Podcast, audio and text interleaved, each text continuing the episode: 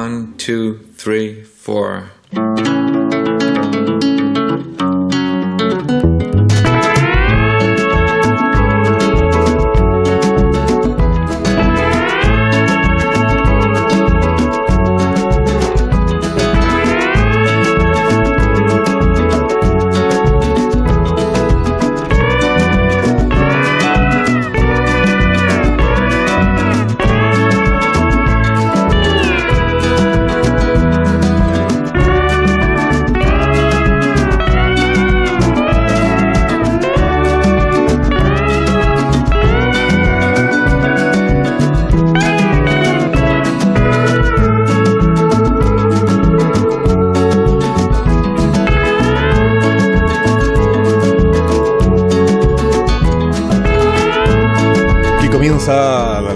De por las mañanas de los viernes en las emisoras de la cadena de Onda Cero, en más de uno, donde el cine, el programa que usted escucha, el programa que usted sigue, el programa que usted disfruta.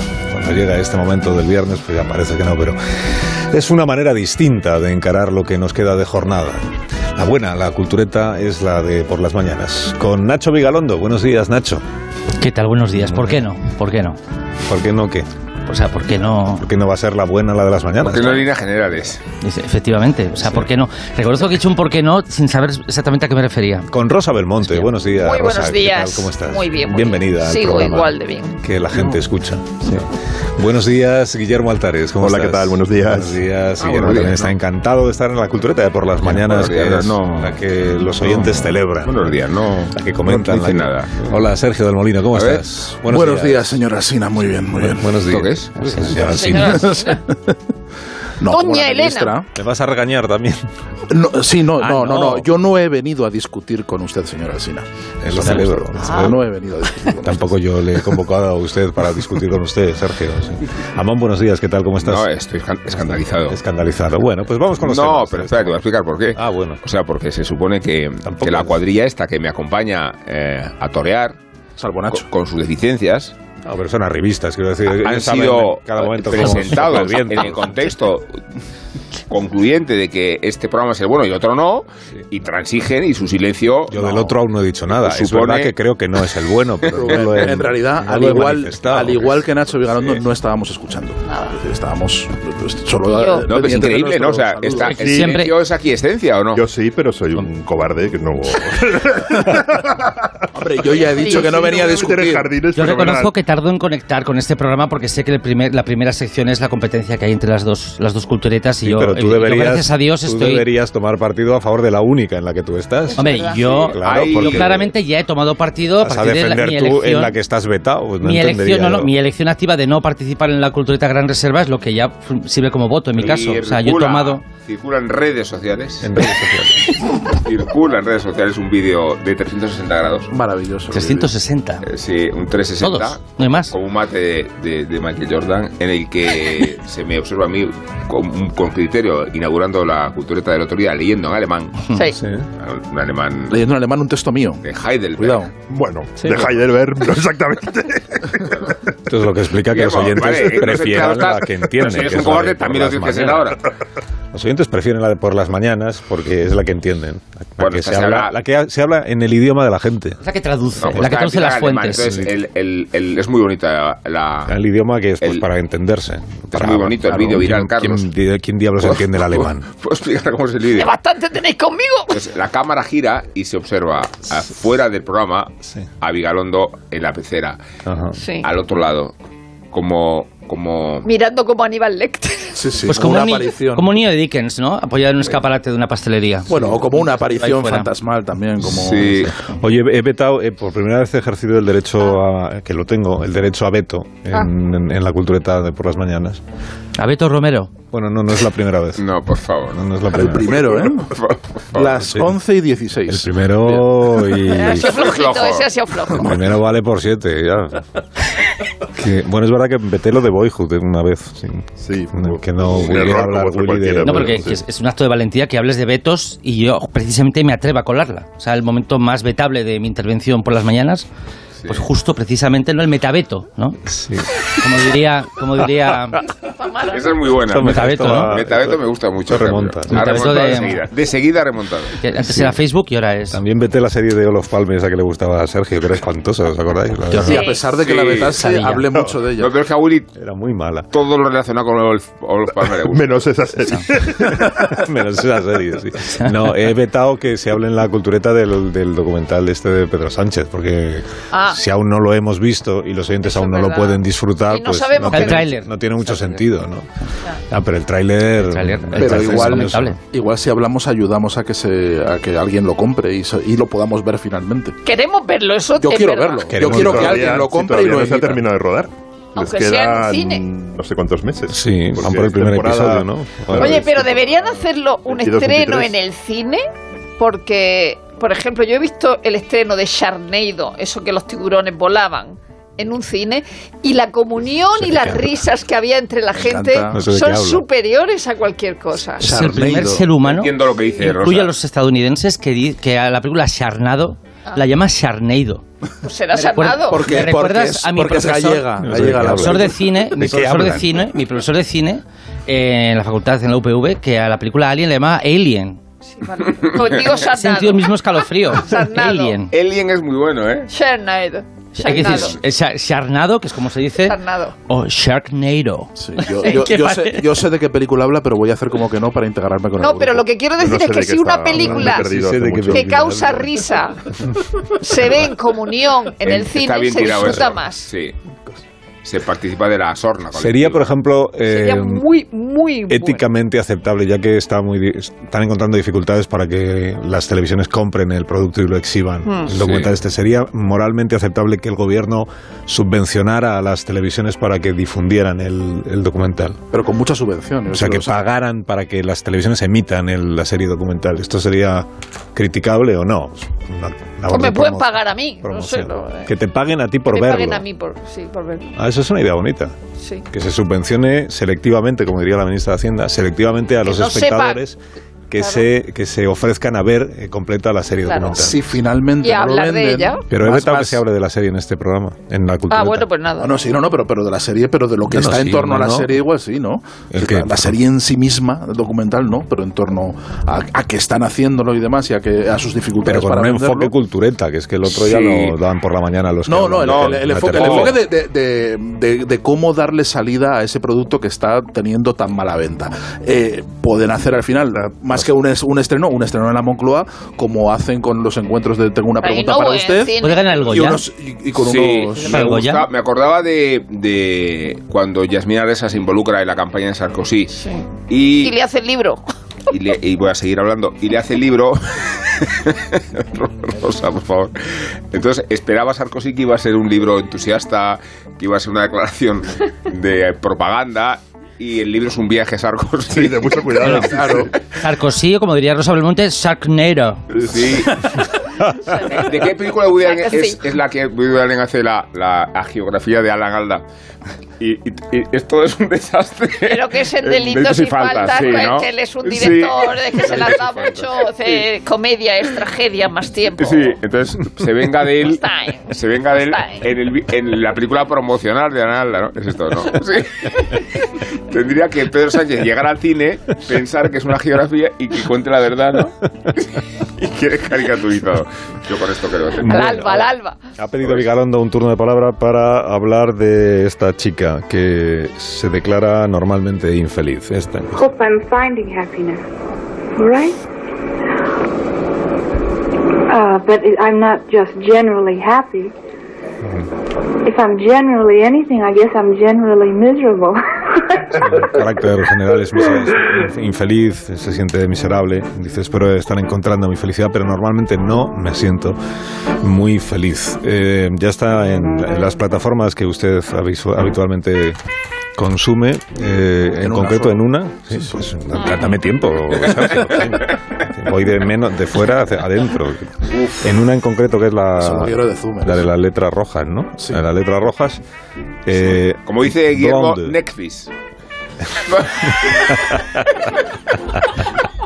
Sharknado. O sea, Ya se cuello, ha estrenado Netflix. Blonde, el que es el biopic, o, bueno, yo no lo he visto, de Marilyn Monroe. De Marilyn Monroe que dicen los clásicos. Y entonces, eh, ¿os ha gustado? Está protagonizado por Ana de Armas, vale. Eh, ¿Os ha gustado poco? ¿Alguien, ¿Alguien quiere defender la muerte? No. Yo, yo, yo escogería la opción de Facebook de es complicado. Cuando tienes que definir una relación, es complicado. El director se ha metido en un pequeño jaleo porque en una entrevista que le ha hecho el British Film Institute en la web, el, el tío ha explicado su película y las explicaciones han sido menos que satisfactorias. A ver, la, la película cae en esta tendencia eh, moderna del biopic. ¿no? El biopic ya es un género que es inferior a los demás. Esto Ba- estamos todos de acuerdo. Es- sí, sí, de acuerdo. Biopic es el único género, el único género que no puede alcanzar nunca la gloria. El que empiezas perdiendo. ¿Por qué? Porque la vida de una persona nunca tiene tema, nunca, nunca tiene esencia. La vi- nuestras vidas no tienen significado. No. Planteamiento, nudo y desenlace. No hay en las vidas. Bueno, planteamiento no desenlace, que naces y te mueres, pero no, no, las vidas no tienen significado, entonces hay que sacárselo un poco a la fuerza.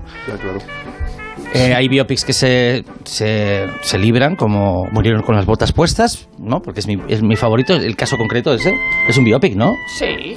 Bueno, pero un biopic, ¿por no sé, el, el- el hundimiento es, Es- un biopic de El. General Caster. No, no, porque no te cuenta la vida entera, pero es que la, murieron con las botas puestas, te cuenta la vida entera de Custer, sí, de Custer. El biopic de Marilyn Monroe es parte del hecho de que se suicidó. Entonces, todas las escenas parten de esa conclusión. Está hecha un poco en, en ingeniería inversa.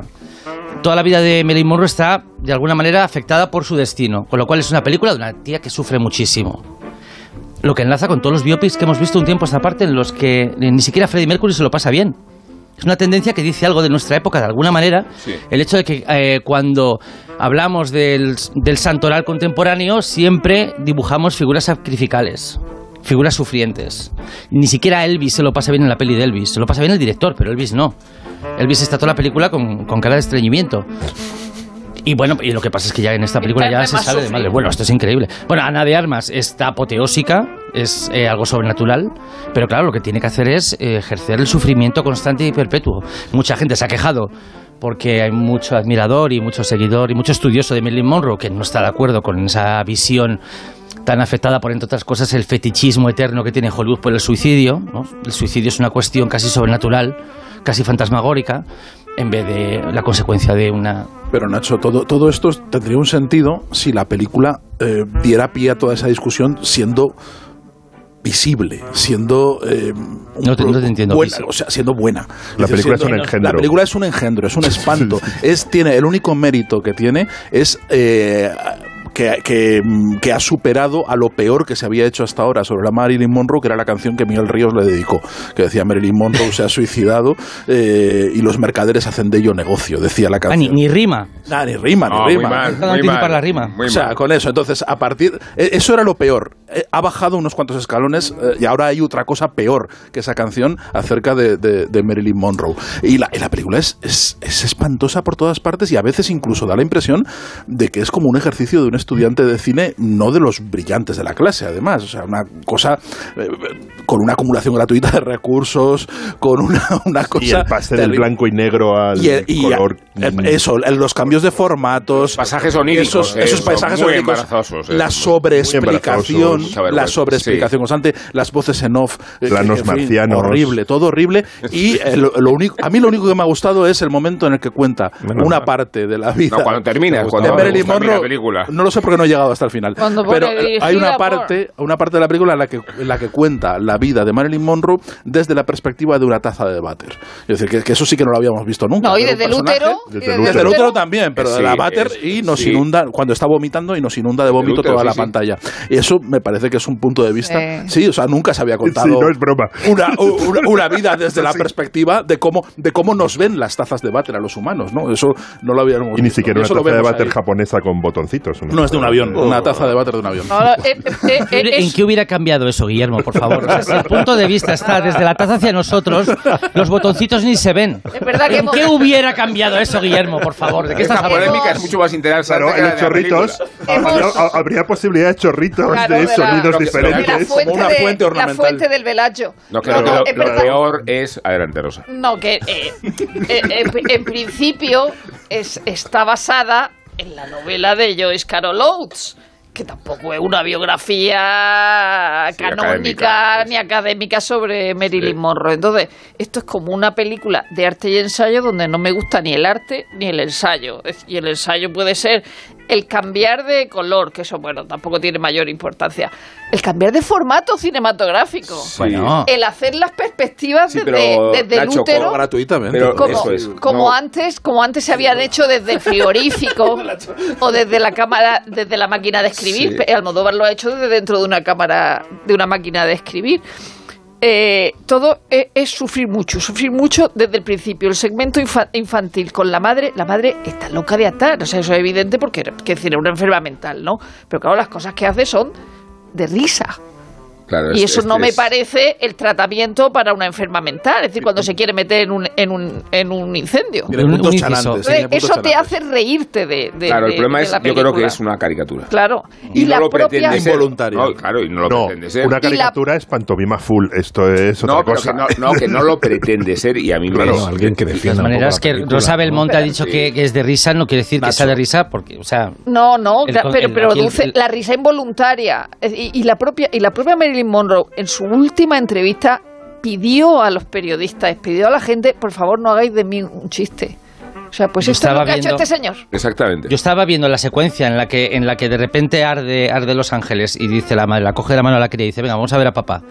Vamos a ver a papá contra el fuego, ¿no? ¿Cómo no te vas a y yo escuchaba, yo escuchaba a través de la ventana sobre Madrid los ecos de la risa de Rosa Belmonte. O sea que, que sabía que te estaba riendo muchísimo. Una, una pregunta. Cuando dices que Ana de Armas es colosal, eh, lo dices por cómo responde la disciplina del director en todo lo que le pide. No, Es lo que- no, claro. no porque emerja un retrato convincente de Marilyn Monroe, es que a mí ni se le parece, ¿no? Ah, no, yo, por supuesto. De hecho, No. la, la Marilyn Monroe de Ana de Armas imita las diferentes fases de interpretación de Marilyn Monroe. O sea, comienza, comienza las primeras escenas en las que la vemos a ella actuando como actuaba Marilyn Monroe en sus primeras películas y de hecho acaba actuando como la Marilyn Monroe de las últimas cuando había pasado por, por la Academia Strasberg y ya actuaba de una forma distinta. La película no es, no es un retrato en tercera persona, sino que es como un collage de todos los documentos que conservamos de Marilyn Monroe Sí. Eh, eh, animados, ¿no? recreados en la- con, con la, con la cara de Ana de Armas. Entonces, Es yo una no, película sensorial. Exactamente. Yo no, no, no.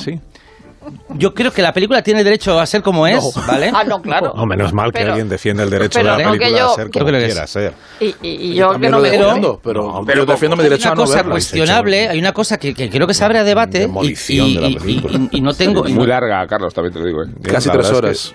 Que no tengo Perdona, ya muchas Nacho, ganas de verla. ¿Es muy larga?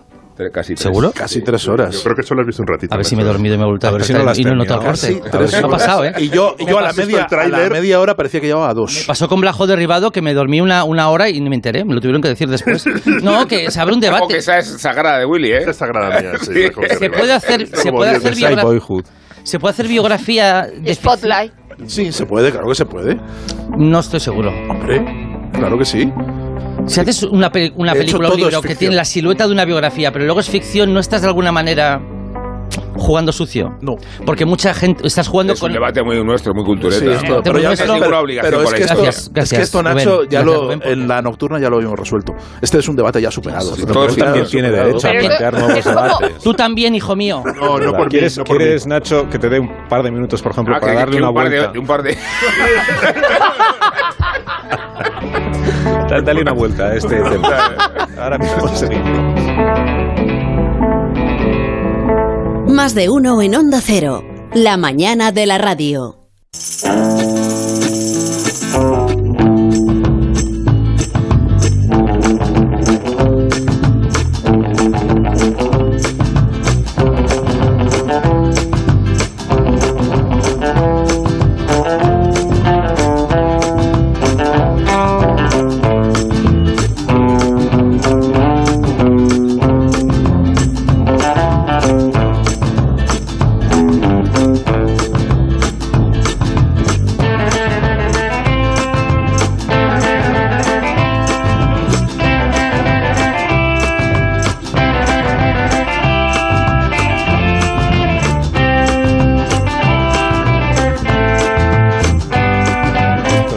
Vocación de servicio público, que la tenemos, aunque algunas mañanas usted lo ponga en duda, ofrecemos hoy consejos para oyentes interesados en escribir novela histórica.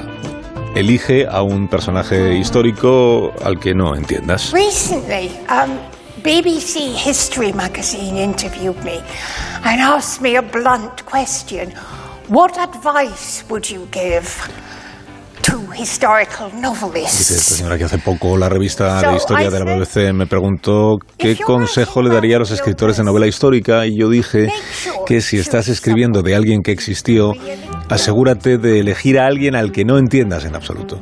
Eh, sé que siempre se dice que hay que escribir de lo que se conoce, pero yo siempre he pensado que se escribe para averiguar, no tanto para encontrar respuestas, sino para plantear las mejores preguntas. Es mejor plantear un rompecabezas, un misterio y no contar con resolverlo, dice esta señora que sigue hablando mientras nosotros avanzamos en el Better programa.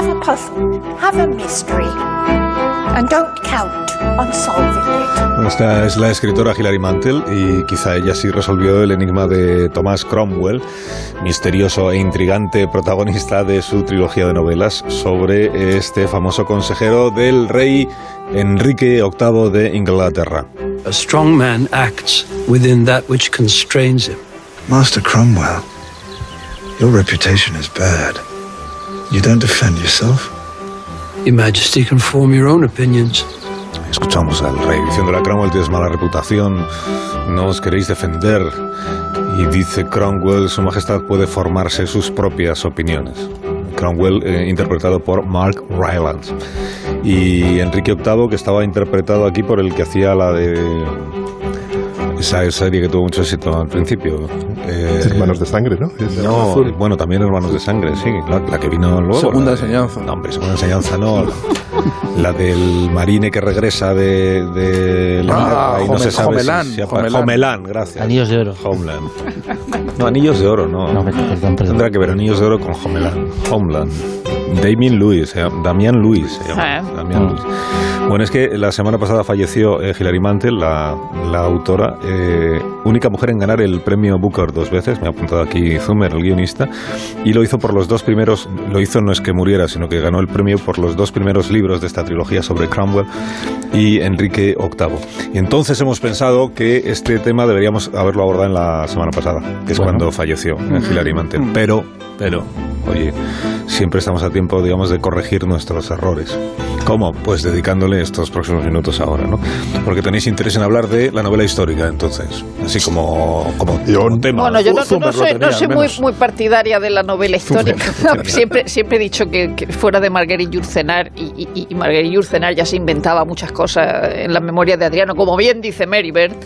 Eh, eh, fuera de ahí no me, no me interesa mucho, pero es verdad que la primera, yo no me he leído la, trilogía entera de Cromwell, pero sí la corte del lobo y, era bastante apabullante. Decir, ella dice que en la novela puede hacer lo que quiera, que es lo que bueno que tiene la novela, pero eso no quiere decir que esa novela no tuviera una documentación exquisita para documentar a Cromwell, porque además ella dice que no le interesa la realeza, el que está ya ahí eh, en lo alto, sino el que ha venido de atrás y ha subido a, lo más alto, el caso de Cromwell, es decir, que no viene de una familia noble o de una familia real, y, y entonces ha construido una, una, una trilogía extraordinaria con la que se ha hecho una serie también, también extraordinaria y, y- y es verdad que se, se aprende mucho sobre, sobre cómo se separa la iglesia de, de Enrique VIII de la- de- del Papa, de la, de la iglesia de, de Roma. Eh, está todo muy bien hecho. Nuestra eh, pobre Catalina. Sí, nuestra, Nuestra pobre, pobre Catalina, sí, sí. Luego est- está la pobre Catalina Middleton también, que ahí hubo un malentendido con, con Hilary Mantel porque ella dio una conferencia donde dijo que la prensa estaba tratándola como un florero. Y entonces la prensa tergiversó y dijo que Hilary Mantel había dicho que Kat- Kate Middleton era un florero. Y ella dijo que no, que ella durante una hora estuvo hablando de la realeza y que eso se tergiversó y ella no dijo eso, pero que la prensa lo está, la estaba haciendo un florero.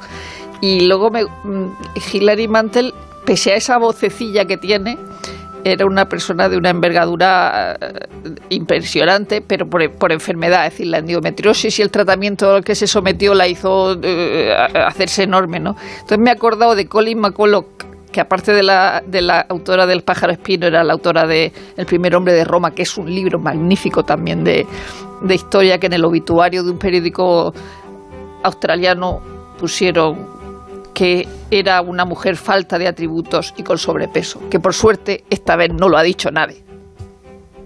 Yo estoy No, hasta, hasta que lo has dicho tú. No, pero no. He estado mirando, a ver Yo si alguien lo decía. Yo estoy en, en- en falta porque me compré los tres libros, tenía muchas ganas de leerlos porque es un, y me los había puesto como deberes para este verano.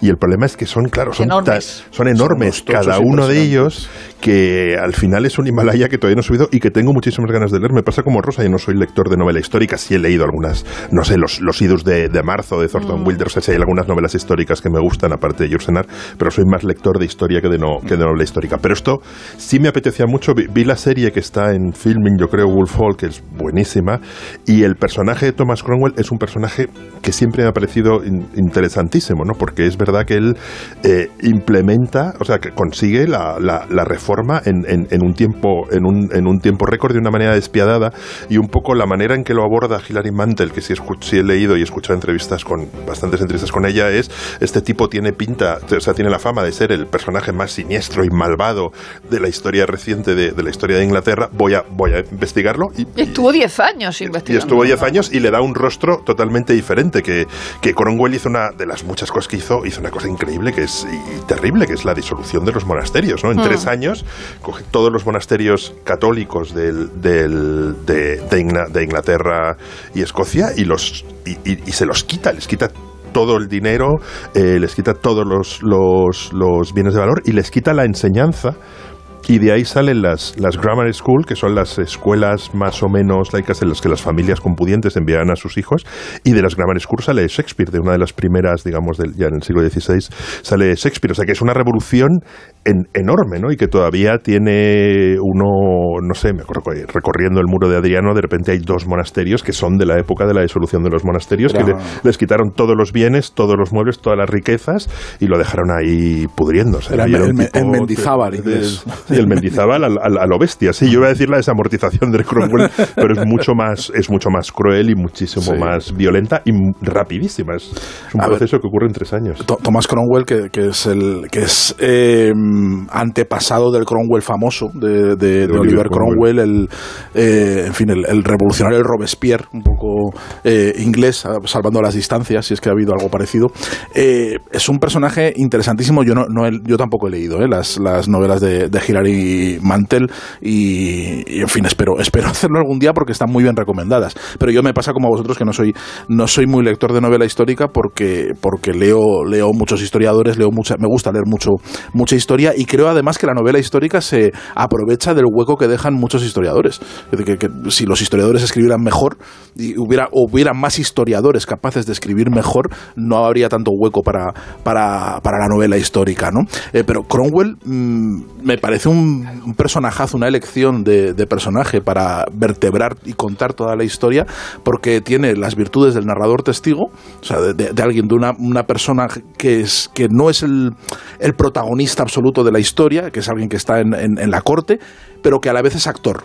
Que, que- interviene, que, que es poderoso, que tiene que, que- que rige la historia, pero también la ve desde su punto de vista eh, esquinado, ¿no? Que es una forma de narrar la historia muy clásica, una forma de, de- de contar la novela histórica que, por ejemplo, Marguerite eh, pues no, no hizo, ¿no? Que cogió no. directamente a Adriano en primera persona y, y- y- y nos, y Ella, nos, y nos ella lo cuenta con su voz. Lo hace como Echeno. Totalmente igual, ¿no? Y, pero sin embargo, esta es una forma mucho más clásica de abordar la novela histórica, que es coger a un personaje no secundario exactamente, pero sí que no es el, el protagonista histórico eh, eh, principal. Eh, que interviene en la acción, pero a la vez tiene una opinión, una, una opinión como desde fuera, una, una posición de intruso, y, eh, y en este caso además mucho más interesante porque es un trepa. Es decir, es un tipo que viene desde, que viene de lo más bajo y se consigue, y consigue instalarse en el poder en una época en la que casi nadie conseguía eso, ¿no? La época en la que ruedan cabezas. La época que que nadie, el sí, otro día Alcina que en el programa bueno, en el nocturno, en, en el que sienta a cátedra, ¿Cómo permites esto? Eh, Carlos, de verdad, ¿cómo permites esto? hablábamos sobre las limitaciones del libro de Kershaw. Aquí habláis del vuestro, de Sí. vuestro programa. Pues en ese programa hablamos de las limitaciones de- del libro de de- la brújula. del ensayo que ha hecho Ian Kershaw sobre dictadores y líderes Ah, que condicionaron toda la política eh, europea del siglo XX, ¿no? Y nos deteníamos, me está mirando aquí vigilando. con- No, es, es inquietante. O sea, hablar y tú lo tienes al lado. No, Yo lo pues tengo no, enfrente. no, pues Cada vez no, que levanto no, la vista está mirándome con no es- caras raras. El problema no es la mirada, es la El que ha- distancia. Que ha hablado con Kershaw es Guillermo, ¿no? Sí, pero, pero hablábamos no, no tanto de la entrevista de Guillermo Queso como de las limitaciones que ti- tiene el libro respecto al Te, estilo. te de- mira mientras afila un cuchillo. de por cuánto- si te de cuánto- un cuchillo jamonero. de cuánto te aleja la forma y hasta qué punto eh, se convierte en- una gincana eh, la fluidez y, y cuánto la falta de fluidez termina por distanciarte del libro por muy académicamente que esté planteado ¿no?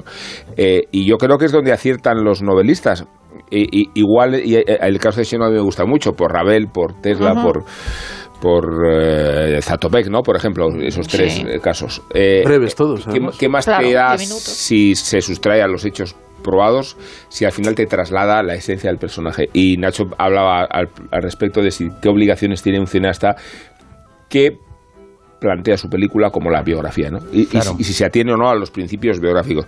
O sea, o- ojalá hubiera sido la película de Marilyn Monroe una mm, pésima película biográfica y una gran película como obra de arte. Y no al revés, ¿no? Que- Mm. Que yo no sé hasta qué punto se sujeta a las evidencias históricas, no teniendo un cineasta por qué asumirlas. No, no, no. Pero la, la cuestión es eh, la capacidad narrativa de contarte las cosas. Y a veces a través de la mentira llegas mucho antes a la verdad que por la Sí, ficción. sí, ¿no? sí, sin duda. Sin duda. Yo creo que, voy a decir algo muy fuerte, creo que incluso la novela histórica como, como género también parte de un pu- el punto de partida es envenenado. Es tan envenenado como los programas de sucesos que se permiten eh, recrear, Sí. recrear con actores partes del acontecimiento. Y Dramatización. y a veces de la misma calidad. O sea, yo, por ejemplo, creo que es más tranquilizador cuando alguien quiere mm, transportar un género, un- las, las constantes, los arquetipos de un género a un periodo histórico, con lo cual el juego entre realidad y ficción, Claro. entre contexto y novelización es más transparente para el, para el lector o espectador, que cuando lo que quieres hacer con tu novela, con tu película, es dramatizar un supuesto fragmento de la historia. Creo que ese segundo planteamiento es el peligroso. No, deslegi- no deslegitima todos los resultados, evidentemente, pero creo que es bonito que el autor sea consciente de este peligro. Es que Nacho Cano eh, o Teresa Rivera, como dice, eh, bueno, no, no te lo Es que son iguales. es que son iguales. Es verdad que a veces se Iguales, confunden. iguales. Yo creo que se parece muchísimo, Sí. ¿eh? En que- pero pero No, solo eh, eh, físicamente. Sí, Bueno, sí, sí. Nacho generales Cano también, no ¿no? hace nada contra los trasvases. No, eh, que está siendo objeto de una polémica por cómo ha tratado ¿no? a Malinche, ¿no? O sea, Y yo creo que el musical será bueno o malo por el espectáculo que ofrece, no porque Nacho Cano tenga que ¿Que ha blanqueado a Malinche? de- sí, eh, se le acusa de blanquear el indigenismo Ha blanqueado como Michael. Jackson, pero Malinche también... Era blanca, o sea que era, era indígena, pero era Pero buena. que el debate es absurdo, Rosa. Digo que solo faltaba que dependiera de Nacho Cano Sí. eh, La historia. el canon por el que Pero eso estudia- es un, un caso extremo en el sentido que, no sé, ma- ma- Malinche es a la historia como las películas de Walt Disney a la etología. O sea, Sí. cla- claro que los animales no hablan y claro que la Malinche... Pero Malinche no, Cromwell. No, pero Malinche es no, Cromwell. sería no así no- no si no fuera cielo. porque está siendo objeto de esta polémica. Malinche es Eh, Cromwell. Quédense con esta idea.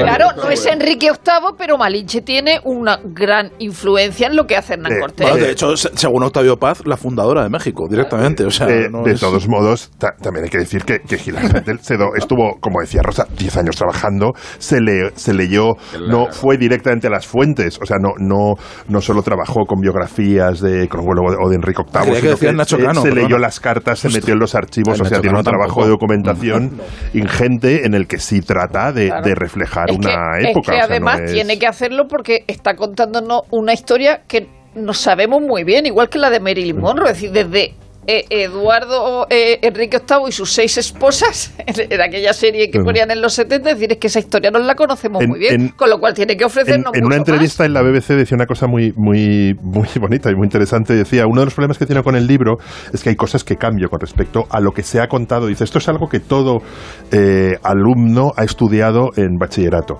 Dice, y muchas veces es muy difícil cambiar las certezas del bachillerato, ser contraintuitivo. Sí, o sea, lo, lo que te han enseñado en el bachillerato, y, y lo explicaba muy bien, decir, lo que te enseñan en el bachillerato bueno. se te queda toda la vida. De repente llega una señora y escribe una biografía de Cromwell que cambia lo que se ha aprendido en el bachillerato. Y que muchos lectores como se, se, ofen- se ofendían con, con ella, ¿no? Y ella, yo creo que sí tiene una voluntad clara de explicar un, un- un- un periodo.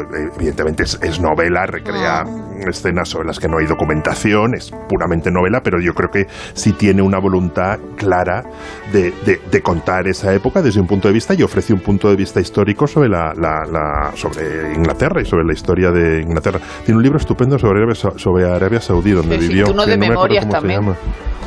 Llama. Pero Es era que un creo que esta música sería cuando, como cuando estás eh, agradeciendo un Oscar y que ya Es el como momento el- del chiste, Nacho. Es el momento del chiste. Estaba yo ¿no? Esperando el es chiste. sí, a También, Nacho. Se lo ponen en el chiste. Nacho, y el no- chiste, por Sí. favor. ¿Estáis haciendo esto de verdad? Sí, sí. El chiste tiene que ser, no, el chiste tiene que ser como una pedrada contra un cristal, no puede ser, no puede ser la resolución a una espera. Sí, No, no ya, pero, ser. pero Nacho, el Pero has creado sí. ya matando el punk. Estoy matando el punk. Vamos a la publicidad y, y luego ya Piénsatelo. tomamos, luego ya tomamos decisiones.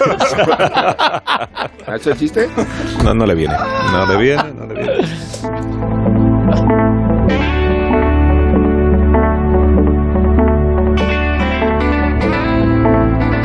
Más de uno. La mañana de Onda Cero con Alsina.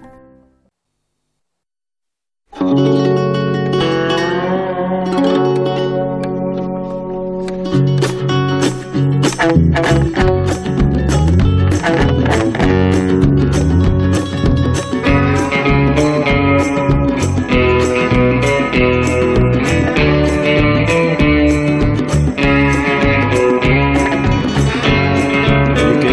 Apagón? Esto se estrena hoy en Movistar. Apagón, Apagón una miniserie. Apagón, Una, ¿esto una, mini, una miniserie. Muy deprimente. Pero muy de- miniserie. Muy. Un poco. Muy Cinco, miniserie. cinco A ver, capítulos. pro- Pues es la, es la adaptación. Sánchez. Sí, es la adaptación de un podcast que ahora han hecho lo Ah, serie. es, claro. Son Muy capítulos de muy cortitos, de media hora, independientes, cada uno tiene una historia, un poco al estilo de, de la de Colapso. El, el colapso de la serie francesa. A la que sigue prácticamente en todo, es un- prácticamente un plagio y yo no he podido, yo no he podido entrar. O sea, no. no, no me ha, no me ha Es muy deprimente. O sea, nada. hay una, hay una, hay un segmento, o sea, uno de los capítulos es sobre un hospital y entonces me estoy acordando de esa serie que es la que más me impresiona en los últimos tiempos, que es cinco días antes del, del huracán, la del, la de Nueva Orleans. Y, y- y claro, es que después de haber visto eso, dice, es y que, me da igual lo que os y pase que en tiene este un hospital. problema un problema de verosimilitud muy grande después de lo que hemos pasado y es que ahora sabemos cómo se comporta mm, la, la- la gente y la sociedad Di, el rebaño, dilo, di que lo estás pensando. ¿En el? El rebaño. el rebaño, la, gentuza, sociedad. cómo Sí. se comporta. No, al revés, se comporta de una forma muy civilizada. Claro, y aquí lo que y aquí eh, tienen la imagen esta de, de depredadores y de y del y del hombre es un lobo para el hombre y esas cosas y no no te lo crees, no te lo crees. No- no- Pero es no interesante, ¿no? Que ahora mismo las fuentes de las que bebe el audiovisual para adaptar, que ya no sean solamente Podcast. libros, no sean solamente eh, videojuegos, sino ahora también ficción sonora, ¿no? Joder, éramos podcast y parió la abuela. Pero tú el primer- Es bastante bueno, ya no, no hay que añadir nada más. Ya, después de ya- esto, ¿no? Ya llegan las Es noticias. bastante bueno porque el preámbulo. No, no es, no es. A mí me gusta mucho. No es muy bueno, bueno. un 10. No es Sí. bueno, no, porque A además- mí me gusta porque Sí, sí. lo digo calentando. Pulgar arriba. Yo lo apruebo, arriba. yo lo No, apruebo. No, Es lo mal que lo paso, ¿eh? parece Una responsabilidad mucho más grande cada vez. Parece como que se toma a broma los podcasts. ¿eh? Y eso no, es, no es bonito. Eso. No es bonito. No, pero que ha introducido muy bien el, el suspense que iba a acompañar el desenlace. Sí, parece que iba otro, por otro lado. Gracias, Sí, Rubén. la cosa. Y además ha dicho ficción sonora, que es algo que casi Sí. nadie dice. Nadie debería decir, además. Detalle. Algo que nadie dice y nadie debería decir. Bueno, que llegan las noticias. Entonces esta noche a la una y media sigue empezando Sí, el en programa horarios vuestro. populares siempre, siempre horarios A populares. la una y media, sí, es un horario difícil, pero más difícil es el programa. Adiós, Amón, hasta esta Pero noche. bueno, de rejonazo, ¿pero ¿esto qué es? Adiós, Ros. Adiós. Que disfrutéis mucho. Adiós, Willy. Lo haremos. Adiós, Sergio. Adiós, hasta el Escuchamos. Nacho, a seguir intentándolo. ¿eh? Bueno, sí, lo intento. Y lo de la noche, digo, que no, que no prospera. Bueno, eh, Necesitas un padrino que te coloque en el programa de la noche. pero si